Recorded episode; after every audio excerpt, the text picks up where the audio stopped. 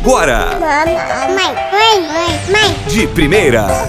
Oiê! Terça-feira é dia de quê? De quê? Da gente se encontrar aqui na plataforma de podcasts da Rádio Número 1 do Brasil. Ó, eu aqui de novo, Jovem Pan. Adoro! Pra você que tá chegando agora, muito prazer. Eu sou Júlia Neves, mãe do Luiz Gustavo, de dois doguinhos mais fofinhos do planeta Meg Thor e esposa do Luiz Alessandro. Eu sou jornalista e esse aqui é o nosso espaço para pensar sobre os desafios, as maravilhas e as dores da maternidade né?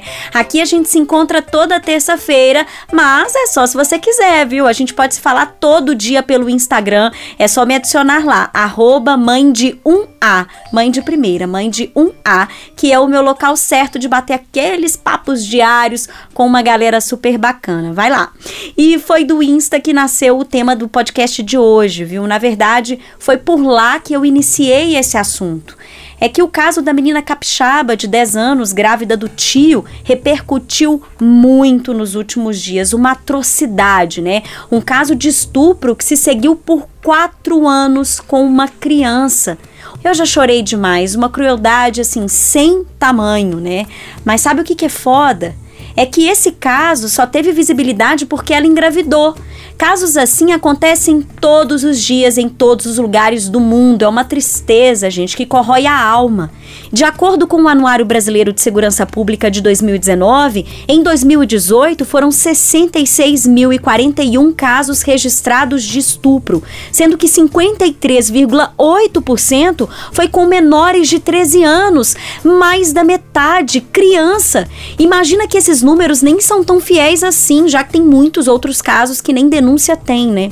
E na minha humilde opinião, isso é só a ponta do iceberg que esconde falhas na educação das nossas crianças. Afinal, ninguém percebeu isso? Ninguém agiu para evitar e punir antes que fosse tarde? Será que nada poderia ter sido feito para evitar? E antes que alguém queira parar aqui esse áudio porque pensa que esse problema não é seu, que só acontece na casa dos outros, eu sei que no fundo você também sabe que não é assim. Tem muita pesquisa que mostra que o maior medo de toda mulher é de ser estuprada. O meu é. Agora imagina isso acontecer com uma criança. Uma criança que não sabe o que é certo, o que é errado, que não sabe se defender, que é facilmente iludida, enganada.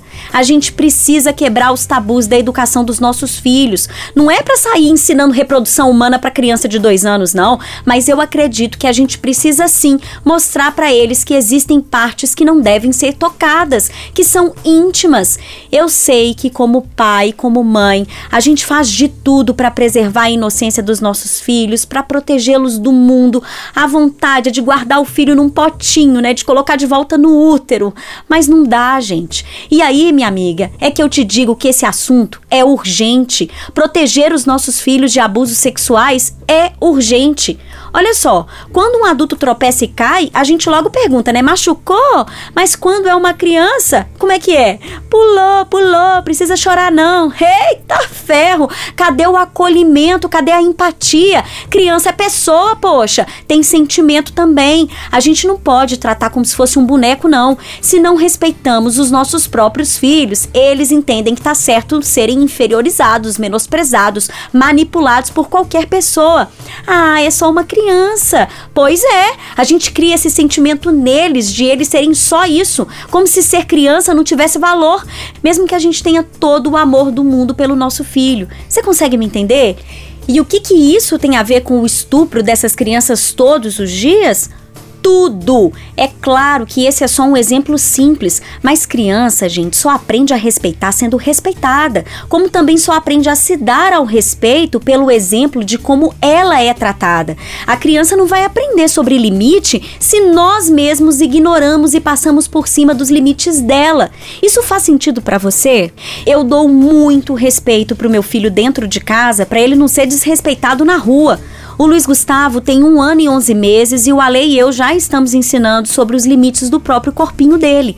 Sabe como? A gente começou a pedir licença para ele, para tirar as roupinhas dele, para trocar a fraldinha, para lavar as partes íntimas dele no banho. Mas ele é tão novinho. Você acha que é bobagem? Criança aprende por repetição. É através do exemplo, de brincadeira, de musiquinha, de historinha, você lembra? Eu já falei sobre isso aqui. Cedo ou tarde essa informação vai fazer sentido na cabecinha dele e ele mesmo pode me corrigir num dia que eu me esquecer. E assim como ele não vai deixar que ninguém tire a roupinha dele ou toque nas partes íntimas dele, ele também não vai tirar roupa e nem tocar nas partes íntimas de ninguém. Então, durante o banho, uma dica aqui que eu te dou que eu aprendi lendo muito também sobre isso. Converse com tranquilidade com seu filho sobre quem pode ter a confiança dele, claro, dentro aí do seu contexto familiar, e diga de forma bem amável: Filhinho, filhinha, se alguém lá na creche, na escolinha ou em qualquer lugar colocar a mão dentro da sua roupa, colocar a mão aqui, aqui, aqui, você pode contar para mamãe, tá? Porque isso não é certo. Ninguém pode tocar no seu corpinho. Se alguém fizer isso com você, você pode contar para mamãe que a mamãe vai te proteger, tá? Gente, tem que abrir espaço seguro para conversa, deixar bem claro para a criança que ela pode e deve contar para você se alguém tocar nela. Ah, e incentive seu filho ou sua filha a cuidar da própria higiene, mesmo sabendo que você vai ter que precisar aí sempre dar um conferes depois, né? Na fralda de xixi, por exemplo, eu já dou um lencinho umedecido pro Gugu limpar a virilha dele. Inclusive, é fofinho, né, chamar de pililil, de florzinha, mas à medida que a criança for crescendo crescendo, é importante saber nomear as partes íntimas também. Outra coisa é dar para o seu filho o conforto e a certeza de que ele pode negar alguma coisa para alguém, como por exemplo um abraço e beijo. Hoje a gente tem criança que rejeita certas pessoas e os pais ficam forçando a criança a se aproximar. Se a criança rejeita, vale desconfiar, viu? Pergunta para a criança o motivo, vai investigar, analisa, mesmo para ver se ela está sofrendo qualquer outro tipo de abuso, tipo bullying. Sabe que quando eu ainda nem era mãe, eu li sobre isso de não forçar a criança a dar beijo e abraço. E eu lembro de ter achado muito bobo, cara. Eu, eu já fui criada com o costume, né, de pedir bênção pra família inteira. Nossa, era meia hora só cumprimentando o povo um a um antes de começar a brincar. Mas hoje eu percebo a importância de não forçar. Eu vou inclusive começar a perguntar pro Gugu se ele quer, se ele pode abraçar, beijar tal pessoa. E, gente, se ele não quiser, vai de oi, de tchauzinho com a mãozinha. E nada de me desculpar com ninguém, não, tá doida? Eu vou dizer que eu tô ensinando meu filho que abraço e beijo é opcional e que todos os adultos respeitam isso. Pronto. Vai a pessoa adulta da chilique. A carapuça vai servir, né? É melhor dizer sim, você tá certa. E pronto, acabou. Ah, e não seja a pessoa que incentiva namoradinho ou namoradinha de criança, não, viu? Nada de dar selinho em outra criança. Ou eu fico pra morrer quando eu vejo umas coisas dessas. Criança não namora, gente. Não fica rindo de criança que dá beijinho em outra, não. E adivinha quem é que mais vai se aproveitar desse conceito na cabecinha inocente do seu filho? Hã?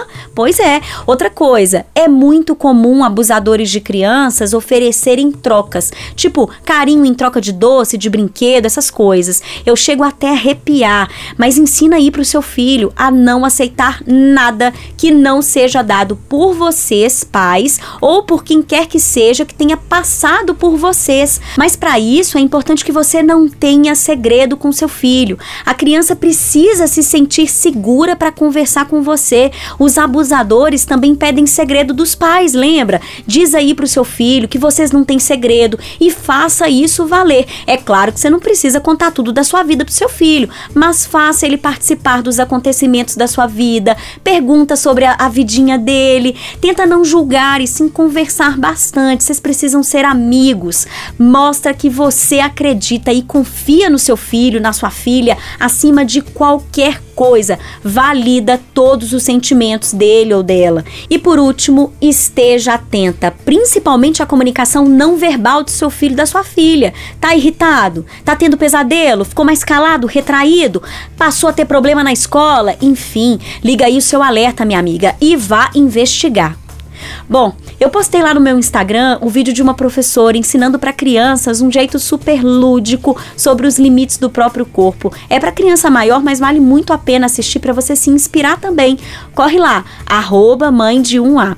E para mais conteúdos, acesse e se inscreva em youtube.com barra mãe de primeira. Gente, muita luz aí na nossa caminhada como educador, né? Porque ser pai, ser mãe não é fácil não, é uma responsabilidade enorme. Beijos de luz! Mãe de primeira. Jovem Pan.